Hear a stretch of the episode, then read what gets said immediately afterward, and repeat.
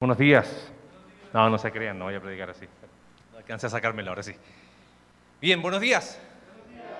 Bienvenidos. Bienvenidos al estudio de Cantar de los Cantares. Y el pueblo dice, ¡Woo! ¿Qué pasó? ¿Por qué vamos a estudiar Cantar de los Cantares? Vamos a ser honestos. Es un libro que generalmente los pastores le hacen el quite. Es como que, ¿cuándo escuchaste alguna iglesia que diga, vamos a estudiar durante los domingos Cantar de los Cantares? Por lo general se habla de Cantar de los Cantares en alguna reunión de matrimonio, en algún retiro de matrimonio, en alguna clase en un instituto bíblico relacionado con familia y matrimonio, pero el día domingo es como que, mm, bueno, rápido. ¿Se acuerdan? Empezamos Génesis hace tres años, terminamos Pentateuco, seguimos Josué, jueces, Ruth. Si hoy en la tarde tienes tiempo dices, ¿qué hago un domingo en la tarde? Escucha la serie de Ruth, Amor en tiempos de jueces. Cuatro predicaciones, te la vas a, ¿qué? No más de cuatro horas y ya tienes una buena inversión esta tarde. Cerramos paréntesis, ya que andamos románticos hoy. Ok, seguimos, después vimos primera de Samuel, hablamos de la vida de Saúl, de David, segunda de Samuel, y cuando hablamos de David dijimos, alto, en ese tiempo se compusieron más de la mitad de los salmos, porque aproximadamente más de la mitad de los salmos los compuso David, y por eso hablamos de salmos en ese momento. ¿ok? Después empezamos a ver la vida de Salomón, ¿te acuerdas? Primera de Reyes, perdone, sí, Primera de Reyes en Salomón, y eh, ya me quedó la duda, pero no importa, está bien. Sí, primera, primera. y dijimos, esa es la época de oro de la poesía hebrea. Entonces hicimos un paréntesis terminando Salomón para hablar de los libros poéticos. Entonces estudiamos Proverbios, estudiamos Eclesiastés, estudiamos el libro de Job, que si bien trata de una historia anterior, eh, lo más probable es que se compuso o tuvo su forma final en el tiempo de Salomón y es parte de los libros poéticos. Ya vimos Salmo, que es libro poético, Lamentaciones estudia con Jeremías, nos quedaba un solo libro poético, y es el libro de Cantares. Por eso lo vamos a estudiar. Porque fíjate cómo empieza ahí, versículo 1, dice Cantar de los Cantares, el cual es de Salomón. Vamos a hablar ahora un poquito de eso. Y Cantar de los Cantares habla de matrimonio, y matrimonio es un tema fascinante, ¿no? Eh, para algunos dicen que matrimonio pasó de moda, pero me llama la atención que aún los que no creen en el matrimonio quieren leyes para casarse, ¿no? Es como raro eso.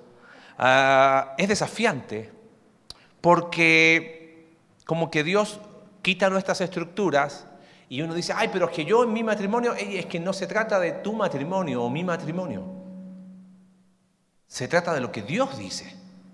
Y lo que Dios dice trasciende tiempo, trasciende época, y es su verdad permanente. Y además, hablar de matrimonio es una interrogante. ¿Sabes por qué?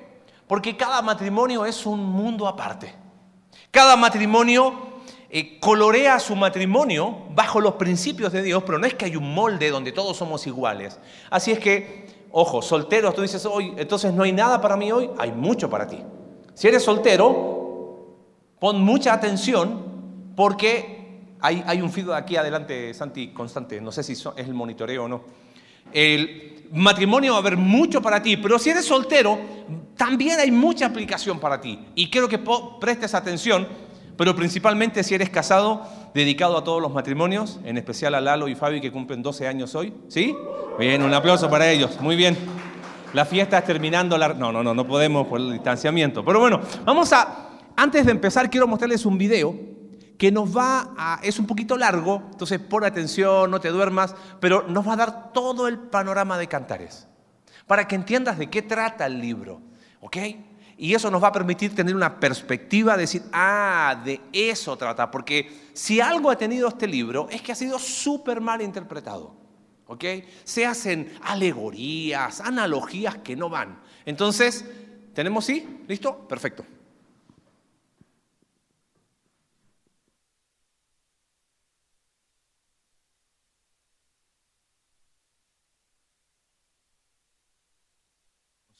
Pero no muy bien entendido. Son ocho capítulos de poesía de amor, y aunque tiene una introducción y una conclusión, el libro no tiene ningún diseño literario rígido, y eso es porque es una colección de poemas. Y no se supone que sean diseccionados o desarmados. Se supone que sean leídos como un todo fluido y que simplemente sean disfrutados. La primera línea del libro nos dice qué es el cantar de los cantares, que es una expresión hebrea como la de rey de reyes. Esto es una manera hebrea de decir lo mejor de todo. Así que esta es la mejor canción de todas. Se nos dice en la primera línea que este cantar de los cantares es de Salomón, lo que podría significar que él es el autor. Su nombre inicia el libro después de todo. Pero conforme lees los poemas, descubres que la voz principal es la de una mujer llamada la esposa. Y aunque también hay una voz masculina, no parece ser la de Salomón. Salomón se menciona algunas veces en los poemas, pero él nunca habla. Y tienes que admitir que Salomón es un candidato muy extraño para escribir este libro, ya que tuvo 700 esposas. Y los amantes en cantares solo tienen ojos uno para el otro. Así que el de Salomón probablemente significa en la tradición de sabiduría de Salomón. Él era conocido por su sabiduría, su poesía, su amor por aprender acerca de cada parte de la vida, y Salomón se convirtió en el padre de la literatura de sabiduría en Israel. Así que su legado se transmite aquí a través de una colección de poemas de amor que exploran la experiencia humana del amor y del deseo sexual. El poema inicial nos presenta el tema básico de este libro. Escuchamos la voz de la joven mujer que se deleita en su hombre, un pastor. Ellos todavía no están casados, pero queda muy claro que están comprometidos y que no pueden esperar para estar juntos. Desde la introducción, los poemas fluyen de un lado a otro, de la voz de la mujer a la del hombre, cambiando de escena a escena sin ninguna secuencia o narrativa clara. Los poemas se mueven en estos ciclos sinfónicos y las imágenes y las ideas claves se repiten y se desarrollan. Uno de los temas básicos que unen los poemas es el intenso deseo que esta pareja tiene de estar juntos, expresado a través de su constante búsqueda y encuentro. Así que después del poema inicial, se separan pero están buscándose el uno al otro. Entonces la mujer clama o se despierta de un sueño o va a buscar a su amado y en más de una ocasión se encontrarán y se abrazarán. Y luego, cuando las cosas se empiezan a poner un poco intensas, la escena cambiará súbitamente y una nueva escena se iniciará. Ellos están separados, buscándose el uno al otro, y así continúa. Otro tema repetido es el gozo de la atracción física de esta pareja. Varias veces hacen una pausa y se describen el uno al otro con elaboradas metáforas. Y aquí es muy útil saber que estas imágenes y metáforas en la poesía hebrea no son primariamente visuales. Si intentas dibujar una imagen de estas personas basado en las metáforas, terminarás con algo que luce muy, muy extraño. Lo que se supone que hagas es reflexionar en el significado de estas imágenes en relación con el hombre y la mujer. Así que vas leyendo a través de los ciclos de poemas y la tensión sigue subiendo en la medida que crece su deseo, gozo y atracción. Y esta repetición en espiral es una forma poética de acrecentar y enfocarse en el misterio y el poder del amor sexual. Todo se une en la conclusión, la cual hace una pausa para resumir de qué se tratan estos poemas. Fuerte como la muerte es el amor, inexorables como el Seol los celos. Sus destellos son destellos de fuego, la llama misma del Señor. Las muchas aguas no podrán extinguir el amor, ni los ríos lo apagarán. Si el hombre diera todos los bienes de su casa por amor, solo lograría ser despreciado. El poema resalta el poder y la intensidad del amor, y cómo es tanto hermoso como peligroso. Como el fuego, el amor puede destruir a las personas si se abusa de él o dar vida si se le protege. A final de cuentas, el amor expresa el insaciable anhelo humano de conocer, ser conocido y deseado completamente por otro. El amor es una de las experiencias más trascendentes y misteriosas de la vida humana, y como parte de la tradición de sabiduría de la Biblia, este libro dice que el amor es un regalo de Dios. Después de esto, tenemos un extraño poema acerca de Salomón, intentando hacer lo que el poema anterior acaba de decir que es imposible, comprar el amor. La mujer rechaza la oferta de Salomón, y luego el libro concluye con el hombre y la mujer, otra vez separados, y uno en la búsqueda del otro. Él clama para escuchar la voz de ella, y ella le suplica a él que huya con ella, y así termina el libro. Es un final completamente abierto. Pero eso es muy parecido al amor, que nunca en realidad concluye, porque siempre hay algo más para descubrir y buscar en tu amado. Así que el verdadero amor no tiene final y tampoco este libro. A través de la historia, la gran pregunta que provoca Cantares es, ¿por qué hay poesía de amor en la Biblia? A través de la historia ha habido tres interpretaciones principales de este libro. En la tradición judía se leía como una alegoría, cada personaje como un símbolo. La mujer es Israel, el hombre es Dios, y su amor es un símbolo del pacto entre Dios e Israel hecho en el monte Sinaí cuando fue entregada la Torá. Esta perspectiva fluyó en la tradición cristiana, pero los personajes fueron cambiados, así que se trata del amor de Cristo por su pueblo, la iglesia. Y esta interpretación fue inspirada por las palabras de Pablo en Efesios 5, que el amor del esposo cristiano por su esposa es un símbolo del amor de Cristo por la iglesia. Lo que es interesante es que en los últimos 100 años, en descubrimientos arqueológicos entre los antiguos vecinos de Israel en Egipto y Babilonia, ha aparecido toda clase de antigua poesía de amor que es muy similar al lenguaje y a las imágenes de cantares. Vemos que la poesía de amor era una parte significativa del ambiente cultural de Israel, lo que ha llevado a que la mayoría de los expertos hoy vean a cantares como lo que representa en sí mismo, un arreglo de poesía de amor israelita que reflexiona en el regalo divino del amor. Pero eso no significa que solo sea poesía de amor antigua. Hay una característica clave de estos poemas que resalta cuando los lees como parte del Antiguo Testamento, y es el abrumador uso de metáforas sobre un jardín. Hay ecos poderosos del jardín del Edén y de la escena idílica de la pareja casada en los primeros capítulos de Génesis. La imagen del hombre y la mujer desnudos y vulnerables, pero completamente unidos y seguros el uno del otro. Esto resuena en el trasfondo de Cantares. Es como si en estos poemas estuviéramos siendo testigos del amor de una pareja cuya relación está limpia de egoísmo y pecado. Así que a final de todo, la canción ofrece esperanza de que aunque nuestras relaciones son frecuentemente distorsionadas por el egoísmo, el amor es un regalo trascendente. Y esto debe apuntarnos a algo mayor, al regalo del amor de Dios que un día permeará y transformará su amado mundo. Y de eso trata Cantares. Muy bien, búsquelo en la tarde. Proyecto Biblia, Cantares, y lo puede volver a ver y lo puede volver a ver. Algunas apreciaciones, usamos mucho material de ellos con, Alex. Eh, no es Biblia, es interpretación. Un par de aclaraciones. Yo creo que sí Salomón lo escribió, solo que no es autobiográfico. O sea, no tengo que ser policía para escribir una novela de policía, por ejemplo. Él no está hablando de sí mismo, pero yo creo que sí lo escribió Salomón por, ciertas características lingüísticas. Y es interesante, no toda la tradición judía lo, interpretó alegóricamente, ni la tradición cristiana. Yo creo que hay, una frase, corríjanme, eh, cuando alguien tiene un concepto equivocado de algo, piensan que todos piensan así. Hemos visto la sexualidad como algo sucio. Entonces, muchos decían, ¿no puede hablar un libro eso de la Biblia, de Dios? ¿Y cómo? No, seguramente debe tener otro significado.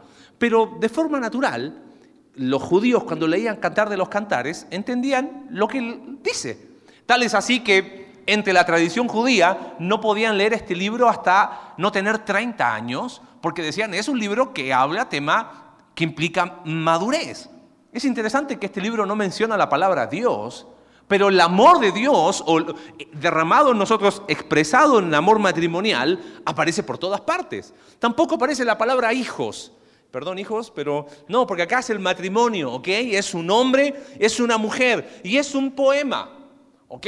Algunos tratan de ver como, y, tiene muchos cambios, de repente habla él, de repente habla ella, de repente hablan los, las amigas de ella, los amigos de él. Algunos que quieren ver como bueno, capítulo 1 al 3 habla de noviazgo, capítulo 4 el matrimonio, pero en realidad no había noviazgo en ese tiempo. Entonces, más bien es un poema, simplemente donde un hombre y una mujer se buscan constantemente y están hablando. Hay una analogía clave antes de ir a nuestra idea central hoy, y es que un hombre eh, dijo algo muy interesante, que el matrimonio es más un edificio, es más, es más un edificio que un camino. A veces las parejas dicen, sí, hemos caminado juntos todo este tiempo, el camino queda atrás. En cambio, un edificio, eh, tú para construir un segundo piso no echas abajo el primero. Te sirve. Y vas aprendiendo y quizás lo que hiciste en el primer, segundo piso, de repente dices, oye, ahora lo voy a hacer distinto. Hay matrimonios que empiezan con mucha pasión. Eso no se debe acabar, se debe mantener.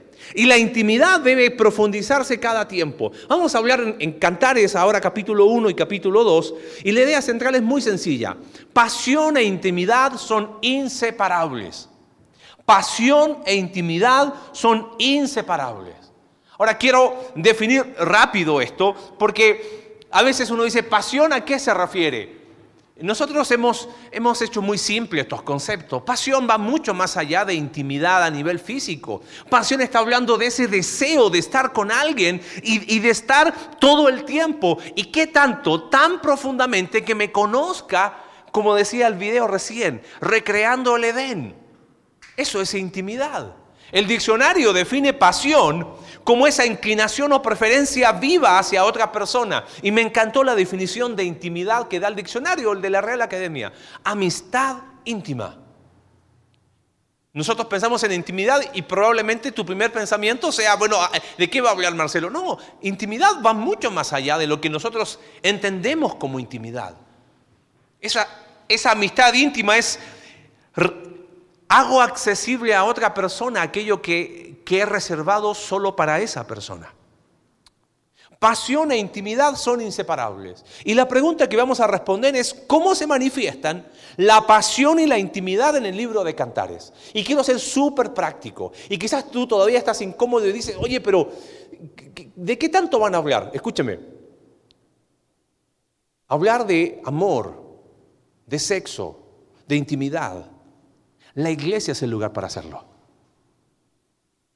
No es otro lugar. Porque es la instrucción de Dios. Va a dejar que la SEP le enseñe a sus hijos qué es lo que tienen que pensar correctamente de la intimidad y del amor sexual y de, y de lo que implica. La televisión, Netflix se lo va a enseñar, los amigotes se lo van a enseñar. La Biblia. ¿Y dónde la aprendemos? En la iglesia. ¿Y cuándo nos juntamos? El domingo. Así que bienvenidos a Cantar de los Cantares. Verso 1, Cantar de los Cantares, el cual es de Salomón. ¿Cómo se expresa, cómo se manifiesta pasión e intimidad? Oh, dice ella, si él me besara con besos de su boca, porque mejores son tus amores que el vino. ¿Cómo se manifiestan pasión e intimidad? A través de los besos. La, la NBI dice, ah, si me besaras con los besos de tu boca. ¿Ves esa palabra? Oh, ah. ¿Cuándo la usamos? No la usamos nunca, pero se usa para hablar de qué? De emoción. Yo no le digo a mi hijo, oh, hijo mío, vamos a conversar. Pero en un, en un texto escrito, si aparece esa, esa expresión, esa interjección, implica emoción. Y lo interesante es que ¿quién habla? Habla ella. Oh, si él me besara. Hay un deseo, un anhelo, deseo tus besos, me emociona que me beses. ¿Cómo se llama eso? Pasión. ¿Y a qué lleva eso?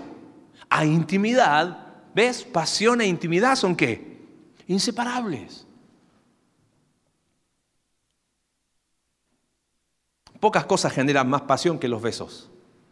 Y eso te lleva a profundizar la intimidad. Lo relaciona y dice que es mejor que el vino. Salmo 104, verso 15, dice que Dios creó el vino que alegra el corazón del hombre, el aceite que hace brillar el rostro y el pan que sustenta la vida del hombre. El concepto de, de ¿por qué dice, aún mejor que aquello que es sinónimo de alegría, me son tus besos?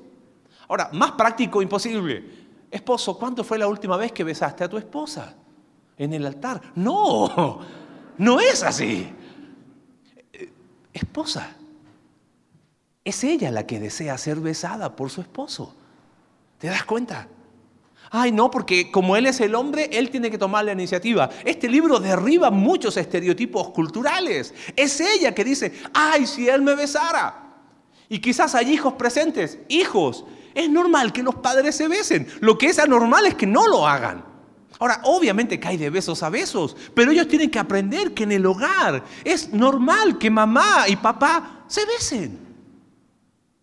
Porque si no lo aprenden ahí, ¿dónde lo van a aprender? Van a normalizar lo que no es normal. Es en, el hogar donde se enseñan y donde ellos van a aprender que, oye, papá y mamá son apasionados. Papá y mamá se conocen. Yo no veo a papá besando a otra mujer como besa a mi mamá. ¿Dónde va a aprender eso a tu hijo? En casa. ¿Cómo se expresa, cómo se manifiesta pasión e intimidad a través de los besos? Hay un estudio que dice que los, besos son muy beneficiosos. Quema calorías, hace bien al corazón, disminuye las arrugas y mejora la condición pulmonar. No puedo ser más práctico hoy, ¿ok? Ahora, quiero ser, dice, oye, pero yo soy soltero. Bueno, con mayor razón. ¿Te das cuenta todo lo que provocan los besos? ¿Ok? ¿Sabes dónde se dan los besos? Saque sus propias conclusiones. Pasión e intimidad no tienen por qué estar frenados en el matrimonio. Imagínate que venga la esposa y me dice, oye, eh, te quiero hacer una pregunta, ¿te puedo dar un beso? Bueno, haz cita conmigo. No, en el matrimonio eso fluye. El problema es cuando quiere fluir antes de. ¿Te das cuenta cómo esta pareja dice, vamos a, a expresar pasión e intimidad? Besos. Segundo, verso 3 dice, a más del olor de tus suaves ungüentos, tu nombre es como un ungüento derramado. Por eso las doncellas te aman. ¿Sabes qué dice ella? Tu reputación me es un olor suave. No solamente los besos expresan pasión e intimidad, sino la admiración. Ella dice, mira, tu nombre, tu reputación. Qué interesante. Aprendí de mi papá, bañado, limpio, perfumado. Hombres, hay que oler bien, siempre. Pero tu mejor perfume es tu reputación.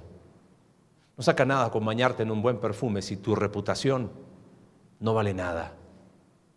No sacas nada con oler bien si lo que realmente piensa tu esposa de ti no vale nada.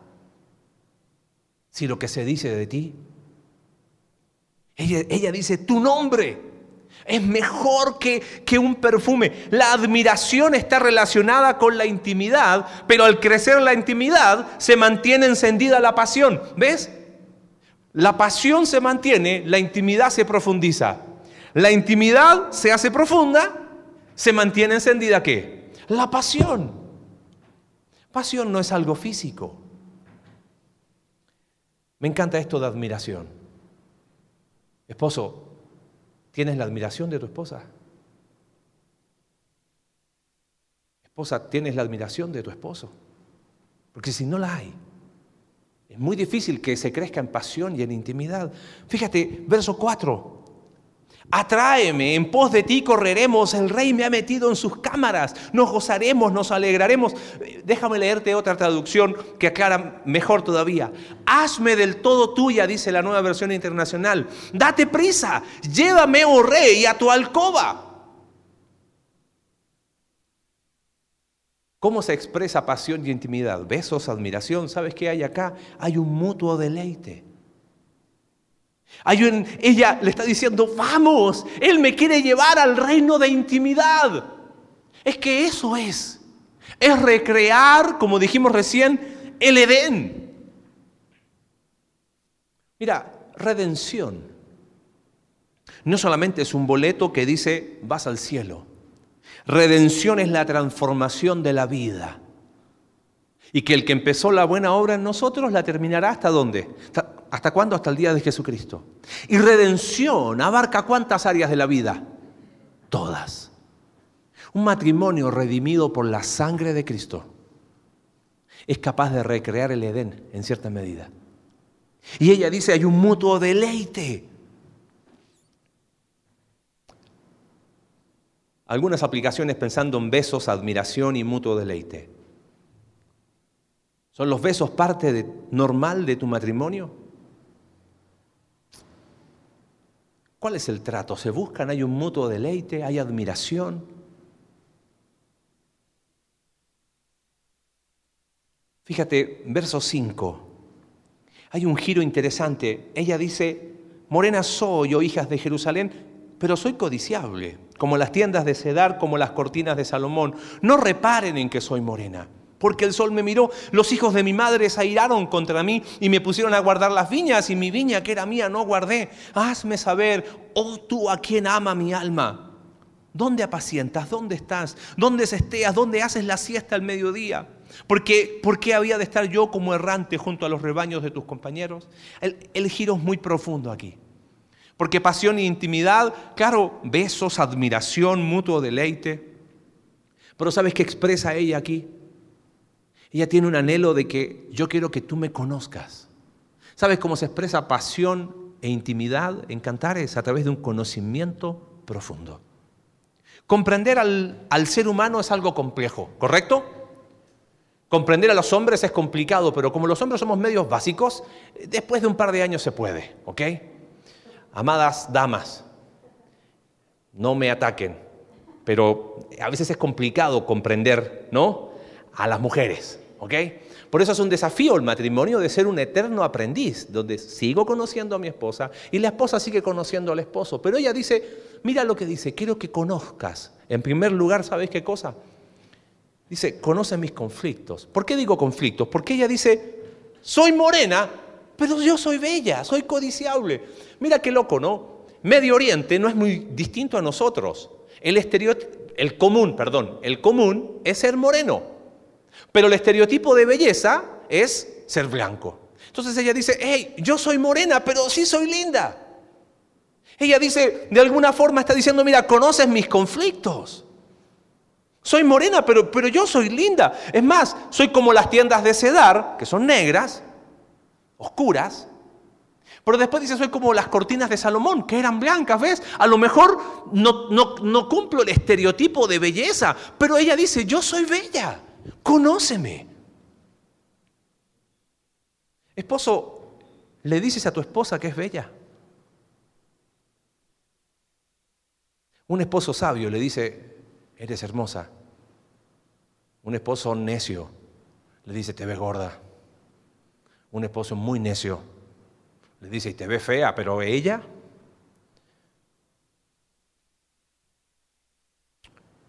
Ella dice, conoce mis conflictos. Mm, sean honestas. ¿Cómo luchan muchas veces con su apariencia? Y ella está diciendo, yo soy morena, pero yo soy linda. La segunda cosa que ella dice, conoce mi historia, ¿viste lo que decía? Probablemente los hermanastros, dice los hijos de mi madre en el poema, me pusieron ahí, por eso soy morena, conoce mi historia. yo tengo una historia, conóceme. Y después dice, conoce mis necesidades. Porque en el verso 7 dice, Cuéntame, amor de mi vida, ¿dónde están tus rebaños? ¿Dónde haces la siesta? Yo, yo quiero estar ahí contigo, yo no quiero andar con tus amigos, yo quiero estar contigo, conoce mis necesidades. Ella dice, yo te necesito, yo quiero pasar tiempo contigo, yo he luchado con mi aceptación, con mis inseguridades, quiero tener acceso libre a ti. Matrimonio es eso, es una vida sin secretos. Es dar acceso a la vida, tú le das acceso a tu vida, a otra persona. Sabes, intimidad está ligada a ese conocimiento profundo. Tú dices, oye, yo soy soltero, ¿qué puedo hacer? Escúchame bien. Sean amigos. Lo mejor que puedes hacer es tener amigos. Pero aclaro, sin jiribilla, ¿ok? Sin dedo cruzado. Sí, yo tengo amigos, pero yo ya le eché el ojo a ella. No, eso no es ser honesto. Soltero, ten amigos, ten amigas. Pero no para. Después ya vamos a hablar de eso, lo que viene más adelante.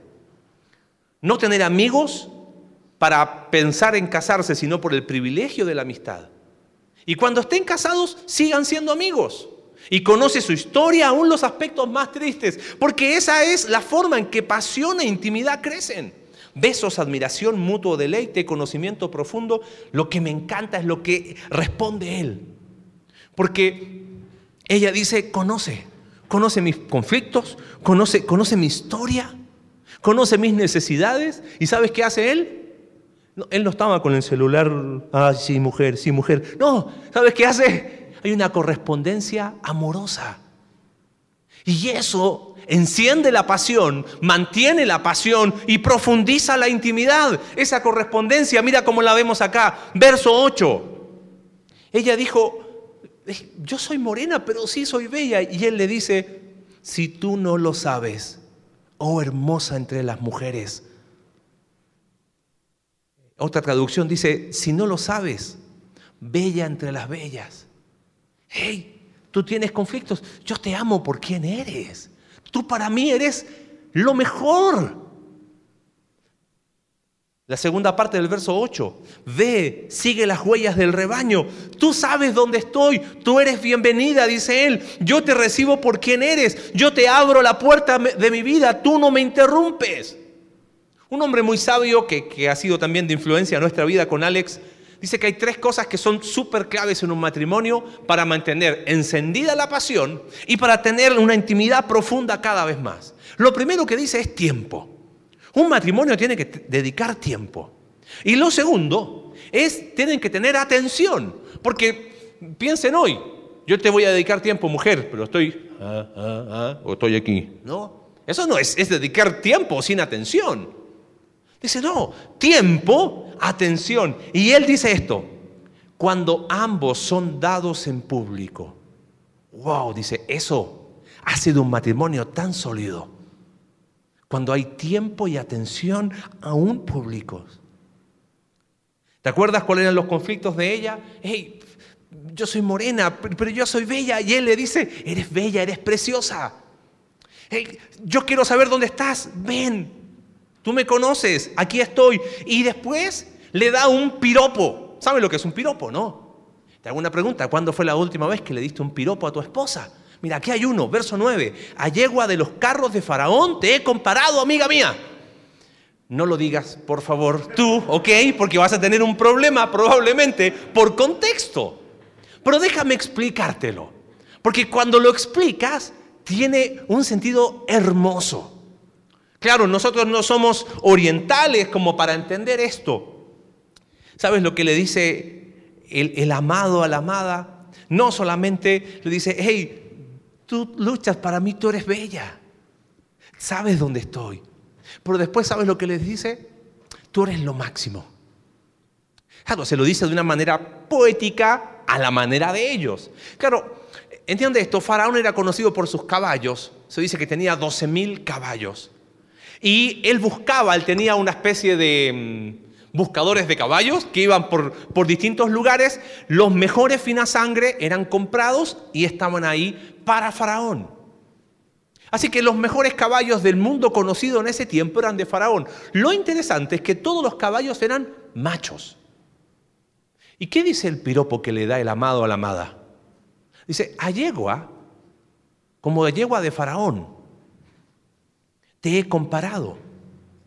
Y aquí está la explicación. ¿Sabes qué dice él? En un mundo de hombres, tú eres mejor. Eso le dice él a ella en un mundo de hombres. Tú eres mejor. Entre mis amigos y tú, obviamente tú, tú eres lo máximo. Eso es lo que le está diciendo. Ahora, por favor, dos cosas prácticas. Hombre, dale piropos a tu esposa. Dama, si tu esposo no era de darte piropos y hoy en la tarde quiso poner en práctica la predicación y te dice algo, no, no le ponchas el globo. Ay, seguramente lo estás haciendo porque te dijeron el... No, pero déjalo que empiece. Déjalo que le eche ganas. Porque la pasión debe mantenerse encendida y la intimidad debe profundizarse. Pero si nos ponemos pies para tropezarnos, pasión e intimidad son inseparables. Y la Biblia nos habla de ello. ¿Te das cuenta qué hermoso? Seguimos, verso 12. Tengo, sí, tengo tiempo todavía. Hablamos de cómo se manifiestan pasión e intimidad, besos, admiración, mutuo deleite, conocimiento profundo, correspondencia amorosa. Pero mira el verso 12 de lo que empieza a hablar. Mientras el rey estaba en su reclinatorio, dice Minardo, habla de olor, Ahora, mi amado es para mí un manojito de mirra que reposa. Él está en su reclinatorio, ella está reclinada y dice que reposa entre mis pechos. Otra vez, mirra, olor. Racimo de flores de aleña de viñas de Engadi. Es muy interesante. Muy, con mucho olor es para mí mi amado. Verso 16, he aquí tú eres hermoso, amado mío y dulce. Nuestro lecho es de flores. Todos estos versículos hablan de olores. Nardo, manojito de mirra, flores de aleña, flores. ¿Para qué te perfumas? Para atraer a alguien. ¿Sabes cómo se manifiesta pasión e intimidad acá? A través de atracción mutua. Proverbios 27, 9, el ungüento y el perfume alegran el corazón. El perfume se usa para atraer, para cautivar, para conquistar. Entonces ellos dicen, pero tú, tú, tú eres mi perfume, yo, tú me atraes. Tú me atraes. Y se lo dicen el uno al otro. Lo interesante es lo que dice en el verso 17, porque hay un giro en el texto. Mira, dice, las vigas de nuestra casa son de cedro y de ciprés los artesonados. Hay un giro aunque hay una relación. El cedro es una madera que da mucho olor, pero el cedro tiene una característica. Y más en esa zona, el cedro más famoso era el cedro del Líbano. Si tú querías hacer una casa que durara muchos, muchos años y sea la mejor casa, tú ibas a usar, ¿sabes qué cosa? Cedro. No solo por el olor, sino porque el cedro es sinónimo de algo que permanece. Yo creo que hay una lección muy profunda aquí. ¿Sabes qué? Atracción sin compromiso de permanencia es pecado. Atracción con compromiso de permanencia hacen de un matrimonio algo muy distinto. La pasión y la intimidad es un compromiso que debe permanecer. Por eso todo esto que hemos hablado, besos, admiración, mutuo deleite, conocimiento profundo, correspondencia amorosa, atracción mutua, es para expresarse con libertad en el matrimonio. Porque solo el matrimonio es el contexto de un compromiso de permanencia. Atracción, buscar atraer a alguien sin estar en un contexto de compromiso de permanencia, eso es sinónimo de matrimonio, es desleal. Por no decirlo menos. Fíjate, capítulo 2, verso 1. Yo soy la rosa de Sarón y el lirio de los valles. Como el lirio entre los espinos, así es mi amiga. Y ella dice, como el manzano entre los árboles silvestres, así es mi amado entre los jóvenes. ¿Sabes qué? No solamente hay besos, admiración, mutuo deleite, conocimiento profundo, correspondencia amorosa, atracción mutua. Yo veo, ¿sabes acá? En séptimo lugar, un trato único, un trato exclusivo. Él dice, como el lirio entre los espinos, así eres tú. Tú eres única. Y ella le dice, mi amado también es único. Solo tu esposo, solo tu esposa debe ser tratada como tal. Él es único, ella es única, Él es exclusivo, ella es exclusiva. Por eso la exclusividad, ¿sabes qué hace? No hace aburrido un matrimonio. La exclusividad enciende la pasión. ¿Sabes cuál es la mentira del diablo, joven? Pensar que la pornografía es lo, que enciende la pasión. Eso no es exclusividad. Y no solamente hablo a jóvenes, hablo a hombres casados y mujeres casadas. Mira lo que ha hecho el diablo. Ha atacado la pasión pensando que salir del círculo de exclusividad va a encender la pasión. Eso es una mentira del mismo infierno. ¿Quieres pasión e intimidad? Aquí está el libro. ¿Y sabes qué te dice para que se encienda la pasión? Un trato único y exclusivo. Tus ojos para ella. Tus palabras para ella. Tus ojos para él. Tus palabras para él. No para tus hijos, para Él. ¿Se dan cuenta, jóvenes? Es ahí donde pasión e intimidad no se separan. Y la pasión se mantiene y la, y la intimidad se profundiza. Y es esa exclusividad del matrimonio. El tiempo no tiene por qué erosionar la pasión. Ay, sí, pero es que yo ya tengo... ¿Qué? Eh, eh, la pasión es atemporal. Claro que con los años habrá ajustes. Pero no pongas la edad como excusa para la pasión. No pongas la edad como excusa para la intimidad. Porque cuando hay una relación de exclusividad con Dios de por medio, se mantiene la pasión, se profundiza la intimidad. En último lugar, ¿sabes cómo se expresa, cómo se manifiesta pasión e intimidad en estos textos. Mira, qué interesante. ¿Has escuchado hablar de que hay tres tipos de amor en el mundo griego y aparece ese concepto en el Nuevo Testamento, ¿no? El eros, fileo y el ágape. El eros tiene que ver con el, amor en el sentido de la intimidad física, de ahí nosotros derivamos la palabra erótico. El fileo tiene que ver con, con el amor entre hermanos, la filia, la filadelfia.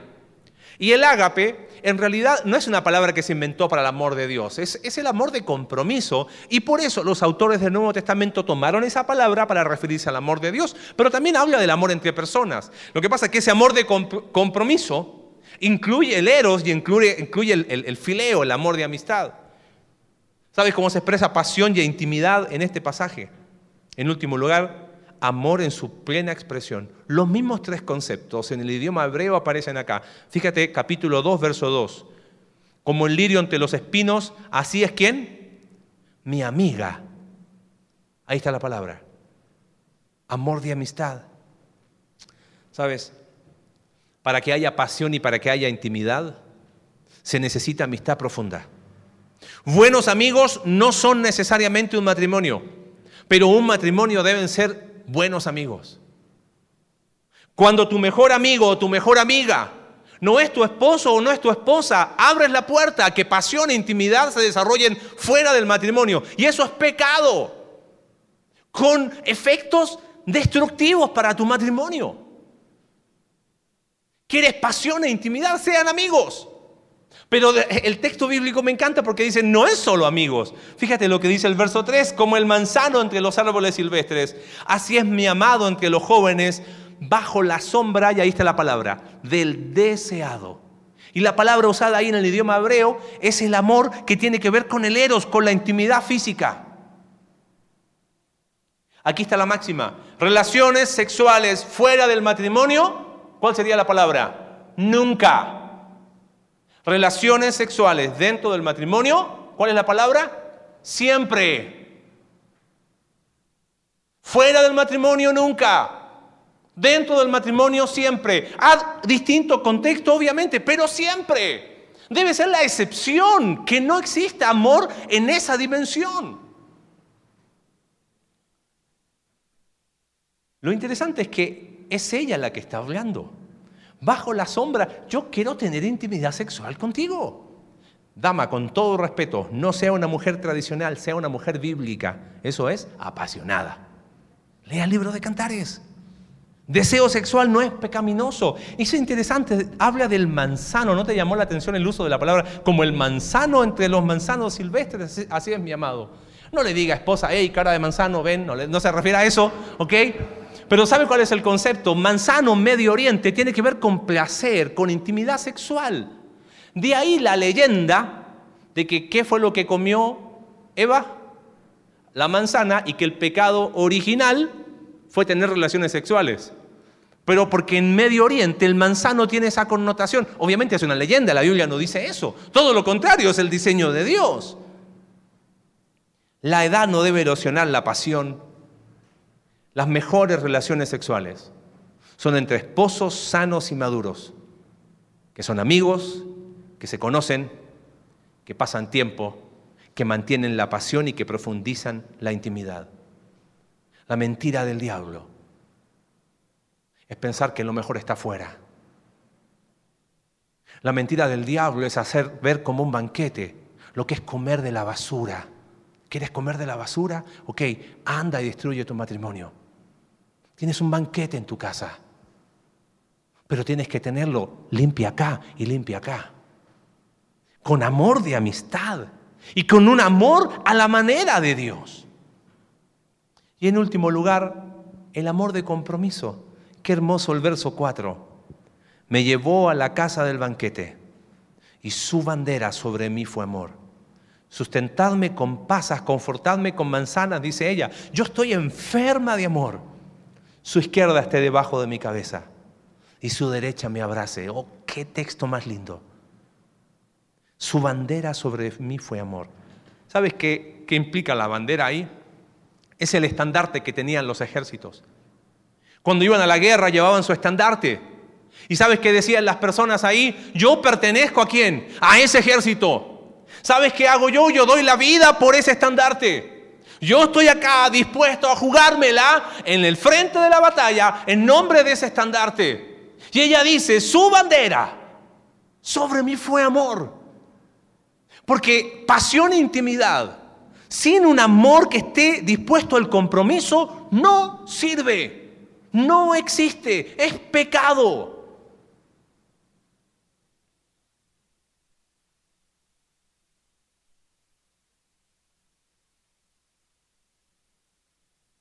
Algunas reflexiones finales. Quiero alguna aplicación práctica. Cae de cajón la aplicación práctica, ¿ok? ¿No? Ah, ¿Cómo se mantiene? ¿Cómo se expresa pasión e intimidad? Besos, admiración, mutuo deleite, conocimiento profundo, correspondencia amorosa, atracción mutua, trato único y amor en su plena expresión. ¿Qué hay que hacer? Empezar. ¿Cuándo? Hoy. Algunas reflexiones finales. Yo creo que hemos nosotros banalizado pasión e intimidad. Eh, hemos igualado pasión casi a algo como algo básico, instintivo de estos hombres no evolucionados. No. Pasión es ese deseo. Si es Luis en, en, su libro Los Cuatro Amores habla cuando Leros es redimido.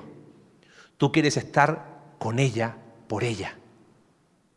No quieres estar con ella para algo más. ¿Entiendes el concepto? Pasión e intimidad. Nosotros hemos banalizado pasión y hemos banalizado también intimidad. Y queremos separarlo y hablamos de intimidad sexual, como si pueda haber intimidad sexual sin intimidad en todas las otras áreas. Es imposible. Por eso pasión e intimidad son inseparables. Pero aquí quiero que vayamos un pasito más. ¿Cuál sería la base para cualquier tipo de relación, ya sea esposos, padres, hijos, amigos, etc. La base de cualquier relación o de todas las demás relaciones es nuestra relación con quién? Con Dios. Pasión e intimidad debo tenerlo primero con la persona de Dios. Y aquí está. ¿Quién está pleno en Dios? Escúchame bien. ¿Quién está pleno en Dios podrá disfrutar la pasión e intimidad matrimonial. Hey, escucha bien. ¿Quién primero está apasionado por Dios y tiene intimidad con Dios, va a poder disfrutar la pasión e intimidad matrimonial?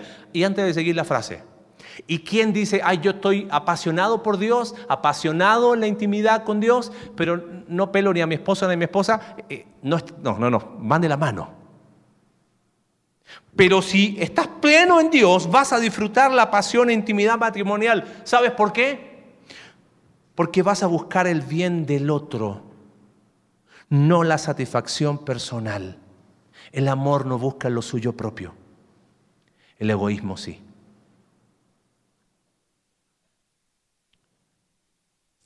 La pasión nunca debe desaparecer.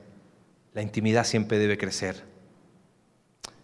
Solteros, Tú dices, oye, pero hay para mí, sí, ya te dije, varias cosas, ¿no? Pasión siempre debe estar encendida y intimidad siempre debe ser profunda. ¿Dónde? En el matrimonio. ¿En el qué? Entonces, ¿qué hacen los que no están casados? Claro que hay dos cosas que pueden hacer. ¿Sabes cuál es? Compañerismo y amistad. Es la mejor antesala para el matrimonio.